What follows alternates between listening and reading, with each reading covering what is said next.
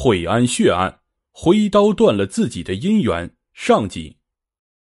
二零零零年十一月二十七日凌晨，惠安县涂寨镇下社村，漫漫未央的长夜里，万籁俱寂，了无生气。漫无边际的天幕上，一弯冷月，几点寒光，格外落寂。夜幕中，一个人影在村南小道上晃了一下，进入一座尚未完工的平房。攀上屋顶，跨越过另一座小宅院，一点微弱的光斑在屋顶上摇动。吱呀一声，人影撬开宅院的封楼小门，溜进屋里。这时，人影掏出蒙面布，将自己的整个头部罩着，只露出两只眼睛在滚动着。借着微型手电筒的那点光线，蒙面人幽灵似的在院里游荡。不时的把耳朵贴近房门，听听几个房间的动静。突然，蒙面人似乎不甘忍受这屋里死一般的静寂，走进厨房，从橱柜里拿出一块瓷盘，啪的一声扔向客厅。睡房里正在酣睡的庄辉龙夫妇被惊醒，老两口正在议论是不是猫打碎了什么，又听到啪的一声。庄辉龙来不及披上外套，就打开了房门，走向客厅。打开电灯，看见地上摔碎的瓷盘，庄辉龙蹲在地上拾起碎盘子，好生纳闷：这好端端的盘子怎么会从厨房摔飞到客厅？不是猫摔破的。庄辉龙告诉随后起床的老伴庄顿，庄顿也觉得奇怪，欲走进厨房瞧个究竟。咚的一声，庄顿一脚刚跨进厨房门，迎面一根黑乎乎的棍棒就劈头砸来。紧接着又是一下，庄顿应声倒下，双手本能的在黑暗中乱抓，正好抓住蒙面人的一只脚。蒙面人一个趔趄趴在餐桌上，左手虎口被菜刀划破了一个窗口。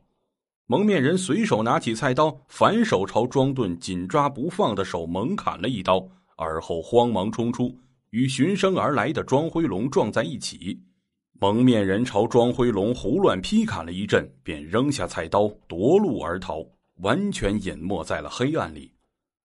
快来人啊！快救命啊！寂静中的一阵凄厉的尖叫，远比嘈杂中的爆响更有震慑力。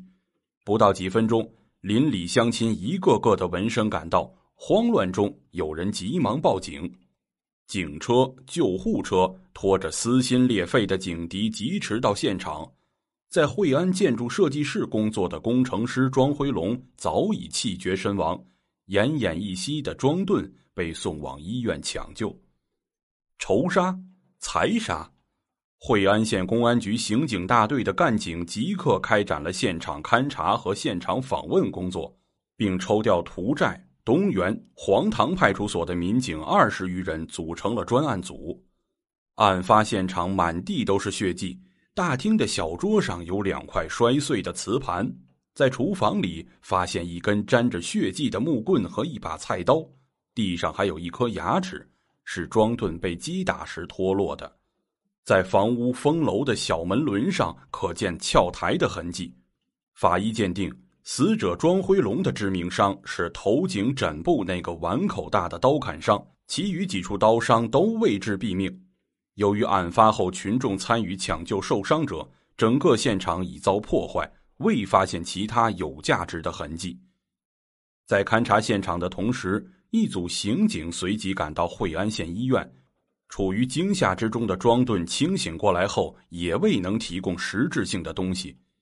他说：“他在厨房被劈倒后便昏昏沉沉的，他将躺倒在客厅里的丈夫搀扶到卧室后，便开门喊人。”后突然想到藏在杂物间里的那个万余元的现金，从杂物间古刚掏出那包钱揣在自己怀里，才发现自己左手的四个手指被砍切的快要断裂，顿感一阵剧痛，便昏厥了过去。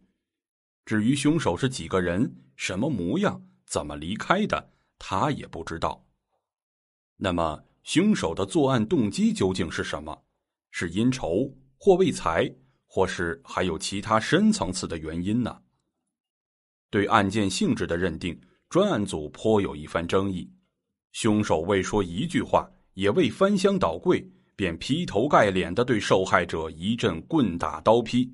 死者脖子上那碗口大的刀伤，证明凶手下手时似乎有什么深仇大恨。可若因仇而来，凶手为何未曾携带凶器，而是就地取材？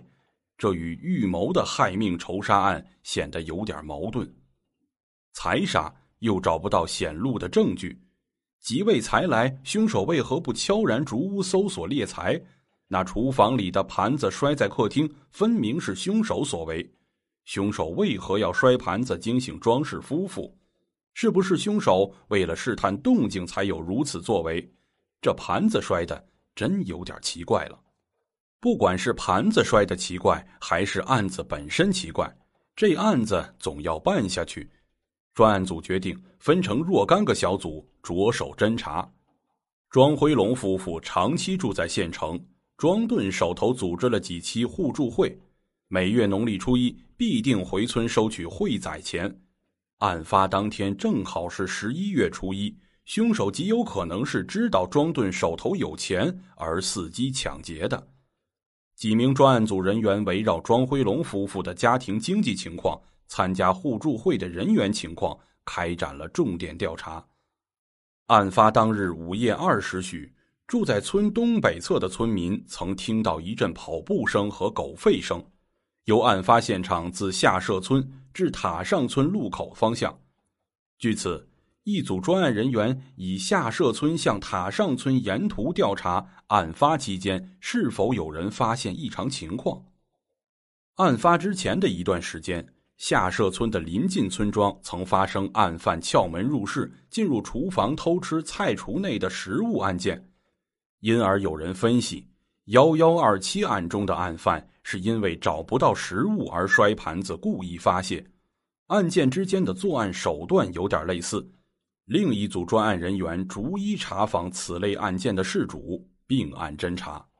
整个专案组工作立足点定为本地，向塔上、古山、大町村延伸，直至拓展至相邻的东岭、东桥、静丰等镇。